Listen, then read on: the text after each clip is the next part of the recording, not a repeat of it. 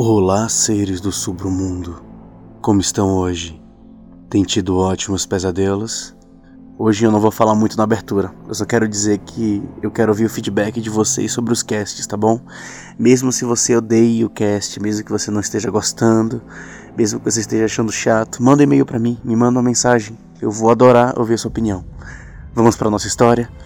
Eu sou o Bruno Lima e esse é o Submundo Terror.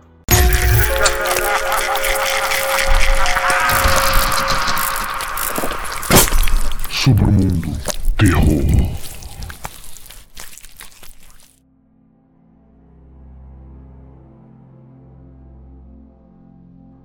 Ela encontrava-se na pia, de costas para mim, mexendo em alguma coisa que eu não conseguia enxergar por causa da distância. Mesmo perto o suficiente, eu estava sentado e não dava para me levantar no momento. Ao seu lado, na parte esquerda, estavam eles eu poderia jurar que estou ouvindo o barulho que sempre fazem. Não sei se é na minha cabeça somente, só sei que estão movimentando-se por todos os lados. Fiz um ruído educado com a minha garganta, colocando a mão na boca para chamar sua atenção. Era mais ou menos um oi. Então, ela olhou por cima dos ombros na minha direção. Nem sequer observou no meu rosto, apenas reparou o som que eu fiz. A minha esposa Ainda estava com o mesmo ódio por causa da minha traição. Virou para minha direção e caminhou até a mesa. Colocou alguns biscoitos de chocolate com coco por dentro, ajeitando com cuidado em um pratinho branco. A xícara com café estava quente e a fumaça subindo em um movimento de onda para os dois lados, desaparecendo logo depois da altura da minha cabeça. Sentou-se logo à frente, um pouco distante, e colocou um daqueles tabletes na boca, quebrando ao meio em uma mordida rápida. Olhando para o lado, na direção da janela, o sol estava entrando aos poucos porque estava iniciando uma manhã. Eu nunca soube o que falar nesses malditos segundos que nós estávamos um na frente do outro. Imagino que desculpas não vão ajudar depois de tudo que eu fiz. Nessas manhãs, a minha esposa apenas parece fingir que eu não estou ali. Desde o começo disso tudo, em nenhum momento olhou para a altura do meu pescoço ou se dirigiu diretamente para minha pessoa. Mas eu sinto a explosão de ódio dentro da sua cabeça, como um vulcão em erupção. O cheiro de café, o aroma forte de cafeína sem muito açúcar, deixava-me irritado, fazendo jogar a xícara próximo de seus pés, fazendo a xícara explodir em vários pedaços e aquele líquido quente espalhando-se e deslizando lentamente, fazendo a fumaça ficar menor a cada segundo. Ela suspirou fundo quando percebeu o que eu fiz e continuou me ignorando. Isso me deixa bastante irritado. Abro os meus lábios para pedir perdão. Não sei quantas vezes eu já fiz isso e parece que não existe som na minha boca. Sinto uma dor pressionando os meus pés, principalmente no esquerdo impedindo-me de tomar uma atitude forte e me levantar. Ela pega um pano que estava na porta da cozinha e começa a passar no chão, cortando seu dedo do meio por um dos pedaços de vidro. Para estancar o sangramento, coloca a boca chupando o sangue e despreza o seu marido, jogando seus cabelos para trás que cobriam seu rosto. Nesse momento, a única coisa que está dando atenção na verdade, as únicas coisas são moscas voando ao meu redor, bebendo um pouco do líquido que ainda sobrou naquele lugar que a xícara de café morreu. E algumas mais ousadas ficam alimentando-se dos biscoitos que eu não comi, naquele mesmo prato, com detalhes azuis em cima da mesa. Ela deixou nossas manhãs com cheiro de podridão no lugar. É incrível como eu tento parecer calmo, mas eu estou gritando, desesperado, como uma vítima de assassinato ou uma mãe observando o filho ser morto em um acidente. Conheço bem a mulher que eu casei. Sei quando ela está irritada. Você não vai querer estar próximo o suficiente nesses momentos de fúria.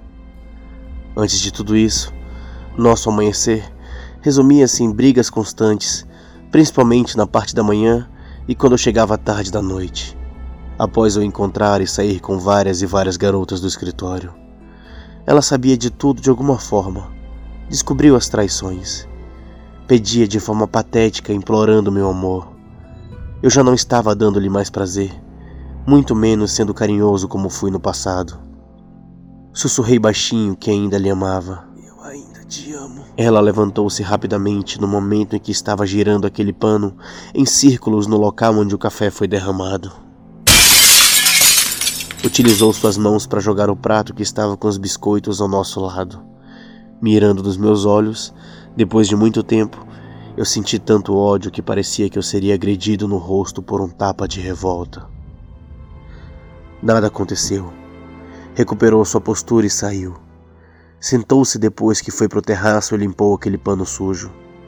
Calmamente, colocou dois cubos de açúcar dentro do café que ainda estava fumaçando para terminar a sua refeição.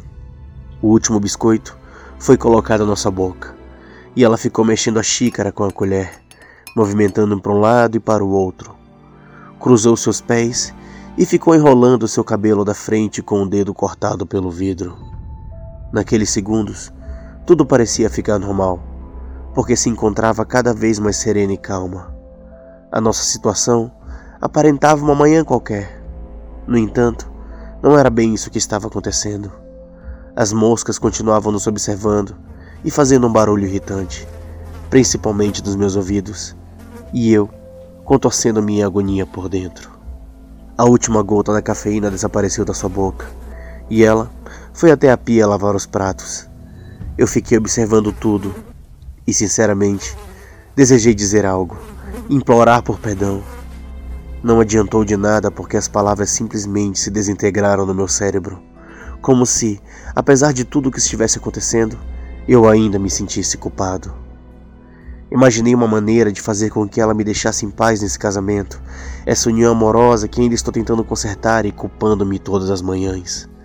Palavras, letras, etc. rapidamente escapam do meu alcance, deixando-me ser ocupado e vulnerável para tudo isso. Finalmente voltou para a mesa. Estava com a caixa eu jurava, como no início dessa manhã, que estava ouvindo eles movimentando-se para todas as direções. Os seus corpos pequenos, nauseantes e famintos, desejavam me consumir. As moscas felizes ou as suas mães apreciando tudo. Nesse momento, eu nem sabia se eram novas ou fruto dos que saíram da minha perna esquerda putrefata, vítima da gangrena. Ela pegou o outro pé e enrolou no arame, dando cinco voltas apertadas.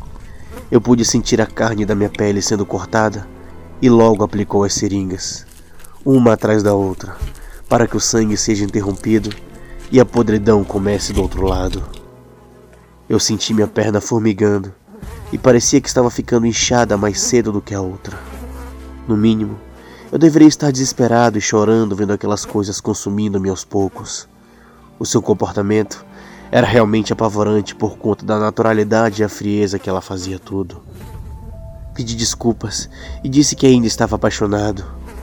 Mas minhas palavras eram tão desprezíveis que observei os seus lábios rachando para o lado. Ela sentiu que eu estava mentindo mais uma vez. Então, ela falou tão baixo que não dava para ouvir com clareza o que ela falava. Mas mesmo assim, eu ouvi muito bem. Ela disse: você consumiu todo o amor que eu te dei e as coisas que eu fiz pelo nosso casamento. Agora é a minha vez de consumir você aos poucos. Voltando para sua postura, arremessou aquelas larvas em cima do meu pé, que está começando a ficar roxo agora. Sentou-se mais uma vez próxima de mim e começou a virar as páginas do jornal, enquanto as moscas estavam aproximando-se para colocar mais ovos e os filhinhos das outras saboreando meu corpo muito lentamente. Gostaram da história Seres do Submundo? Então não esqueçam de acessar agora o YouTube e se inscrever no canal. Siga também a gente em todas as redes sociais, Facebook, Instagram, e você fica sabendo de todas as atualizações do canal. Lembrando que você também pode se tornar um patrão acessando o Patreon, o Catarse ou o PicPay. É só procurar sobre o mundo e você acha. Muito obrigado por tudo. Boa noite e bons pesadelos.